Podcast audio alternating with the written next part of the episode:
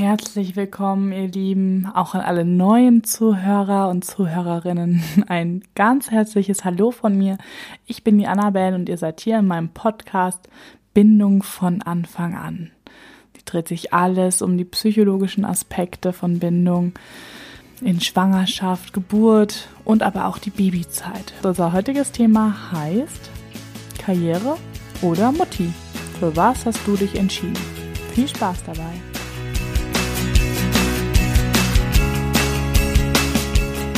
Wenn wir heute hier Eltern werden, gerade beim ersten Kind, ist es doch oft ein sehr einschneidendes Ereignis. Vorher haben wir gut funktioniert vielleicht im Beruf, Job, haben vielleicht schon die Karriereleiter angefangen zu erklimmen. Alles, was eben hier so klassisch die Erwartungen sind was ein Mensch eben tut, wenn er mit der Schule fertig ist, mit seiner Ausbildung, mit seinem Studium fertig ist. Und jetzt auf einmal sollen wir aufhören. Jetzt auf einmal werden wir Mutter. Was bedeutet das überhaupt für uns? Da kommen direkt viele Bindungsthemen auf uns zu, weil wir kommen zu dem Thema, hm, wie war denn meine Kindheit? Wie bin ich aufgewachsen? Was habe ich für Bindungserfahrungen gemacht mit meinen Eltern? Was möchte ich übernehmen? Was auf gar keinen Fall? Früher hatte man irgendwie das Gefühl, ach, es ist alles so einfach und klar. Die Frau ist zu Hause, die ist die Mutter, zieht die Kinder groß, braucht deswegen eigentlich auch gar keine Karriere groß anfangen. Und der Mann, der muss natürlich das Geld nach Hause bringen. Heute ist es alles ein bisschen anders. Die Rollen sind einfach nicht mehr klar verteilt. Die Ansprüche an eine Frau, an einen Mann haben sich total, ja, vielleicht aneinander angepasst, verändert. Also die Frau soll möglichst beides sein, die perfekte Mutter, aber auch die Karrierefrau, der Mann ebenso, der soll das Geld nach Hause bringen, aber er soll auch zur Hälfte den Haushalt und zur Hälfte die Kindererziehung übernehmen. Und das sind natürlich äh, maximale Ansprüche und solche Ansprüche, die wir ja gar nicht bedienen können. Also wenn wir versuchen, da alle glücklich zu machen, werden wir das nicht schaffen. Weil geben wir unsere Kinder im, im ersten Lebensjahr ab in die Kita, dann sind wir die Rabenmütter, die sich nicht kümmern. Bleiben wir aber zu Hause, bis die Kinder drei oder vier Jahre alt sind oder vielleicht sogar noch länger, dann sind wir die Gluckenmütter, die sich nicht lösen können. Und deswegen stelle ich diese Frage einfach so provokant in den Raum. Was bist du denn? Bist du die Karrierefrau oder bist du die Mutti? Und warum ist das eine mehr wert als das andere? Warum ist überhaupt ein Mensch, der arbeiten geht, mehr wert als im Falle der, der Mutter eine Frau, die zu Hause ist und sich um den Haushalt und die Kinder kümmert? Ist doch etwas verrückt. Und gerade wenn wir dabei den Selbstwert anschauen, also wann, woraus generiere ich meinen Selbstwert? Wann empfinde ich Selbstwert, der ja aus sich selber heraus generiert wird? Dann ist es eben nicht die Tätigkeit, die ich tue. Also ob ich jetzt Wäsche zusammengefaltet habe, besonders schön, ob ich besonders toll gebügelt habe oder ob ich äh, besonders viele Stunden im Büro verbracht habe, das ist nicht der Selbstwert, aber das ist ganz häufig das, was wir nennen, wenn wir gefragt werden, äh, wann fühle ich mich denn wertvoll? Dann ist das eben, ja, wenn der Chef mir eine Gehaltserhöhung gibt oder mich lobt für meine Arbeit, wenn vielleicht mein Mann anerkennt, oh, wie toll ich das gebügelt habe oder wie lecker mein Essen schmeckt. Aber im Grunde werde ich ja nicht als Mensch, ich als Mensch dabei bewertet, sondern einfach meine, meine Fähigkeit als gute Köchin oder eben als gute Bürofrau oder was auch immer mein Beruf ist die Tätigkeit, die ich tue, die wird bewertet, nicht ich als Mensch. Und wenn wir uns davon lösen, dann ist es auch viel einfacher, die Entscheidung zu treffen.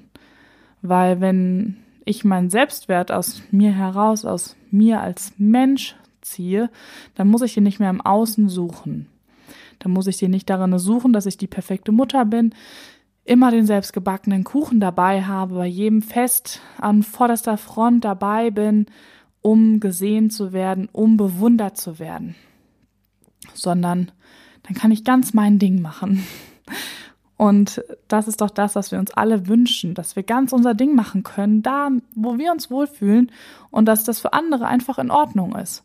Das heißt nicht, dass andere das alles verstehen müssen, was wir da machen, dass andere verstehen müssen, warum ich gerne bei meinen Kindern bin, warum ich gerne viele Kinder vielleicht habe, warum ich gerne nur ein Kind habe oder oder. Das muss niemand anders verstehen.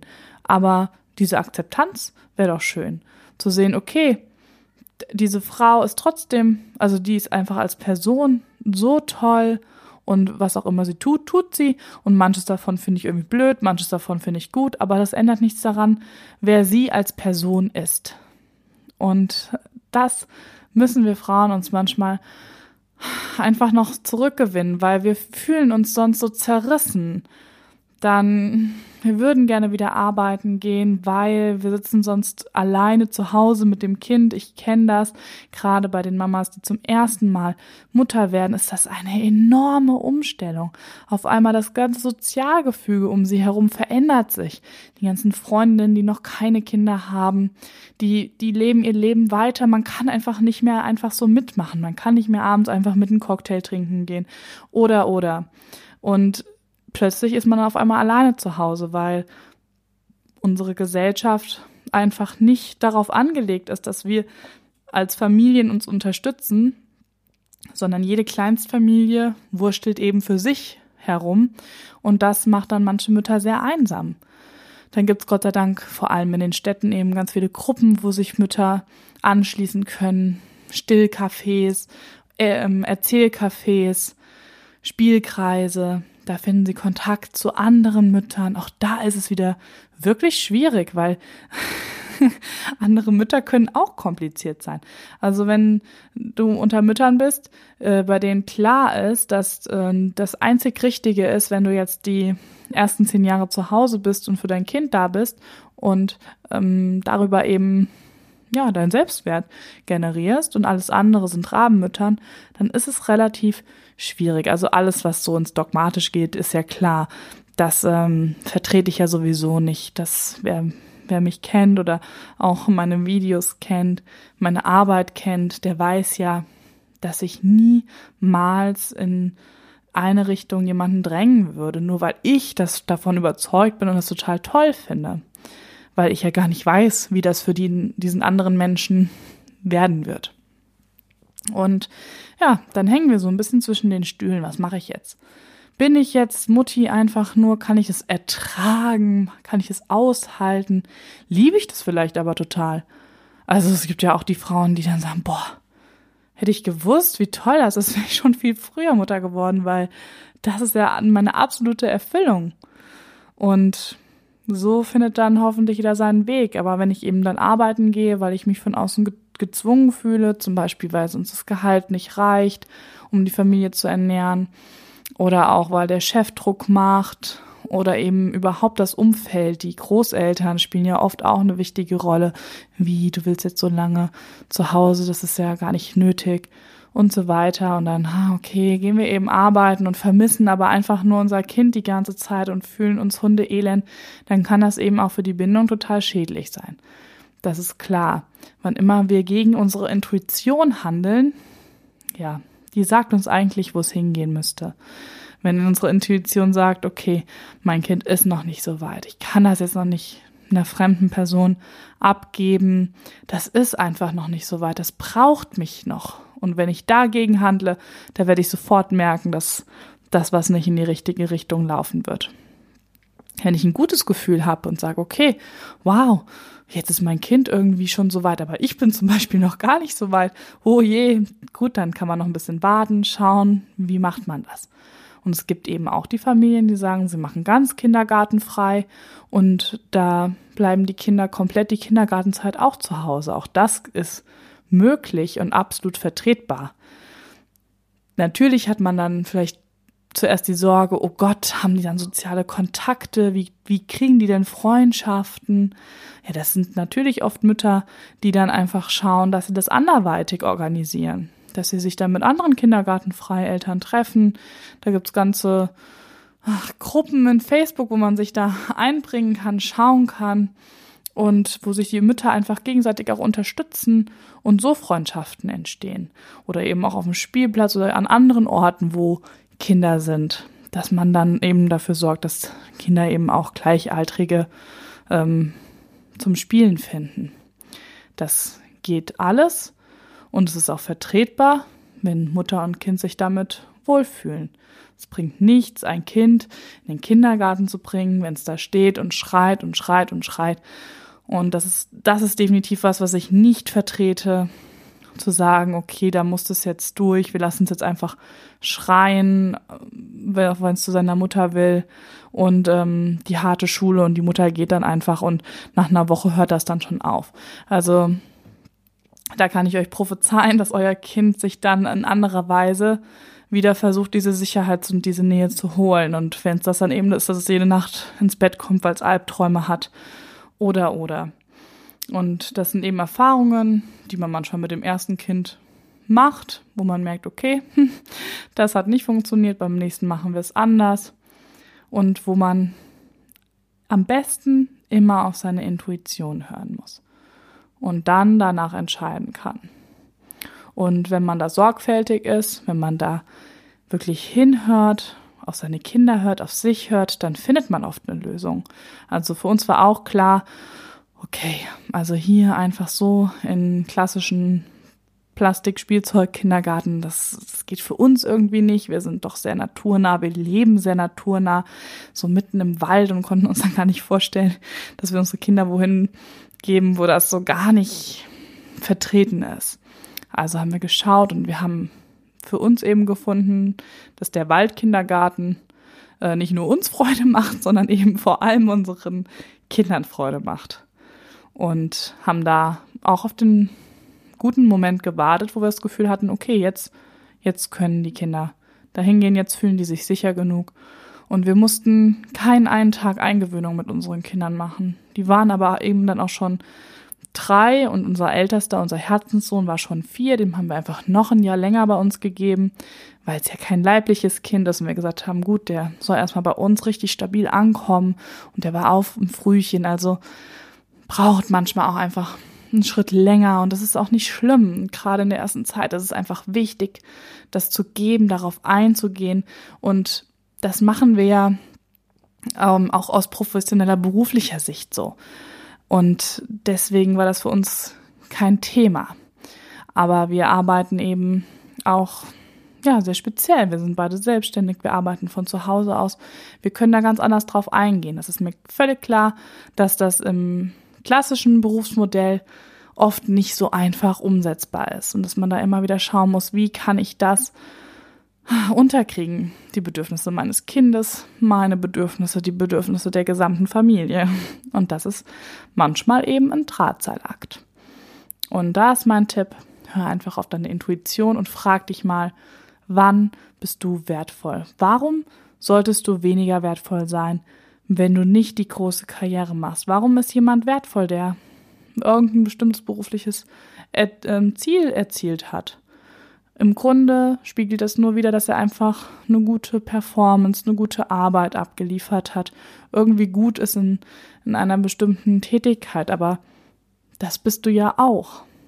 Und von daher, ja, haben wir da ein bisschen verquertes Wertesystem.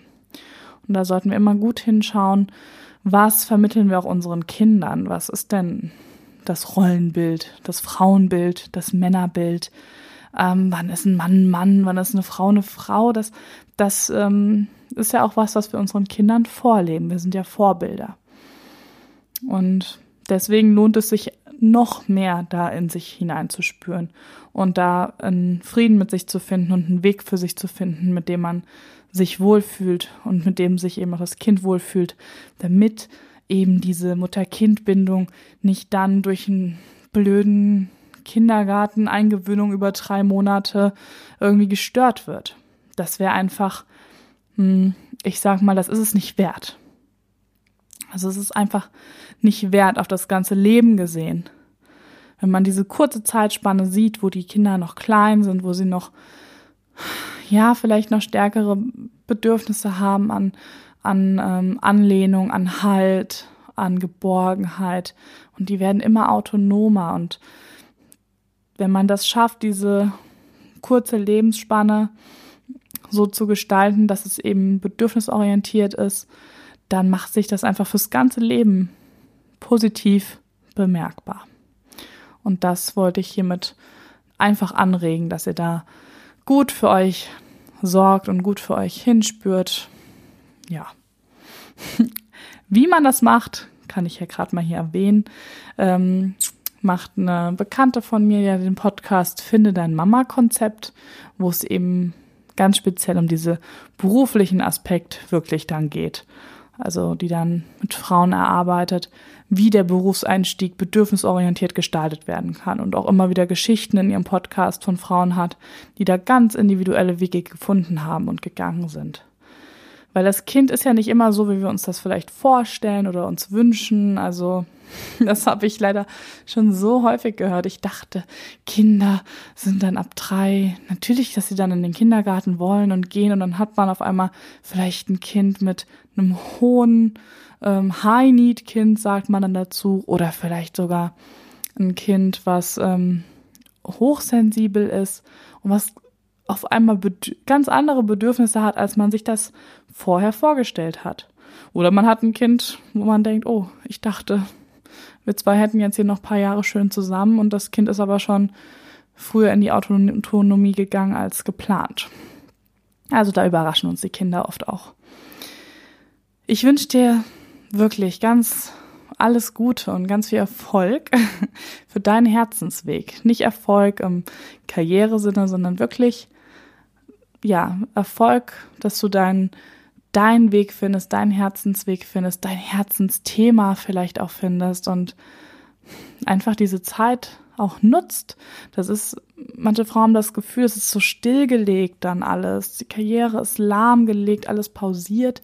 Aber manchmal entsteht daraus, daraus ja auch was ganz Neues. Also gerade wenn wir schwanger, Geburt, den Kontakt mit unseren Kindern, auf einmal kommen Themen hoch, wo wir die wir schon wieder vergessen haben, verschüttet haben, wo wir denken, ja, das war doch mal mein Herzensthema oder ja, oder auf einmal merken, vielleicht so wie bei uns mit Bindung und Schwangerschaft, Geburt, wo sie merken, oh, das ist, das ist was, das will ich in die Welt tragen und auf einmal entwickeln sich ganz neue Lebenswege, die man sich vorher nicht gedacht hat.